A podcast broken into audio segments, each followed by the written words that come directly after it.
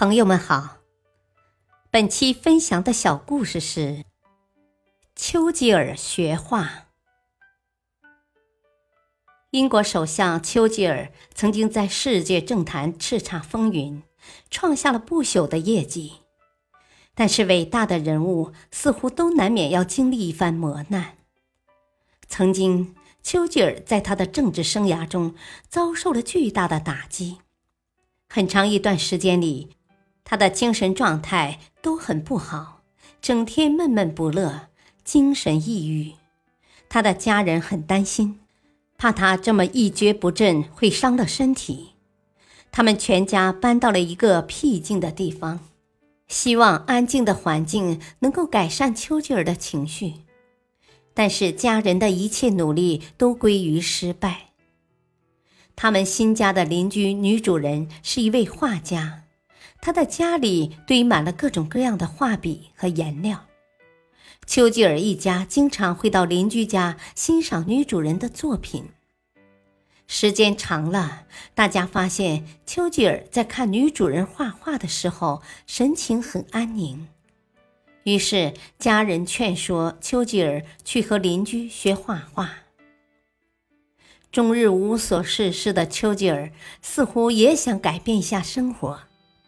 他开始拜邻居为师，画起画来。别看丘吉尔在政治上大刀阔斧、敢作敢为，但当他拿起纤细的画笔，却不知道该如何下手了。他看着洁白的画布，左右比划，就是不敢下笔，生怕画错了一笔，毁了这画布。邻居的女画家看得着急。直接拿起一桶颜料泼在画布上，一张洁白的画布就变得五颜六色了。丘吉尔也放心的在画布上画起画来。在丘吉尔政治生活低迷的那段时期，他每天和邻居学画画，久而久之，他的画技有了很大的进步，他的心情也因为画的陶冶。而变得淡定沉静了。后来，在一个合适的机会，丘吉尔东山再起，又开始在政坛上叱咤风云。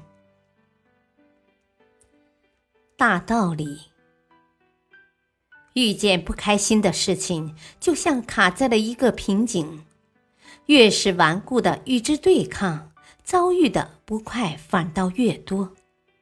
在这种时候，不妨转移注意力，做一些能够让人开心的事情，缓解心情。等再回过头来的时候，之前的一切也许都已经不再是问题了。